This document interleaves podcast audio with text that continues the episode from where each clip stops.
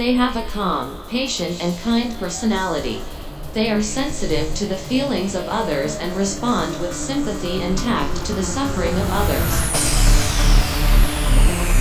They are very loved by others because they have a personable, loving, and kind character, and they do not pose a threat to those who want to have positions of authority or greater popularity.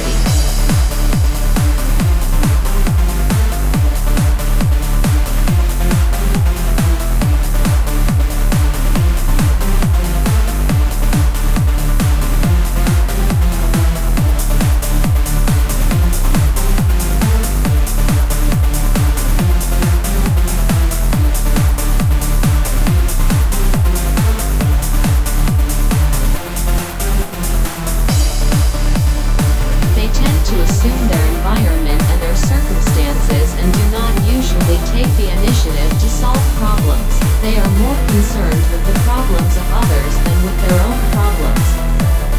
They tend to exist emotionally rather than rationally, instinctively rather than intellectually.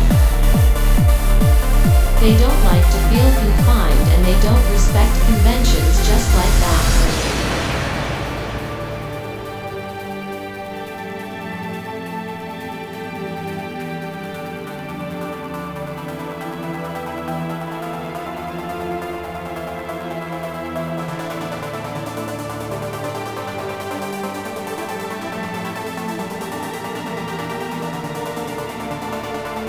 but they also don't have the energy or motivation to fight the established power.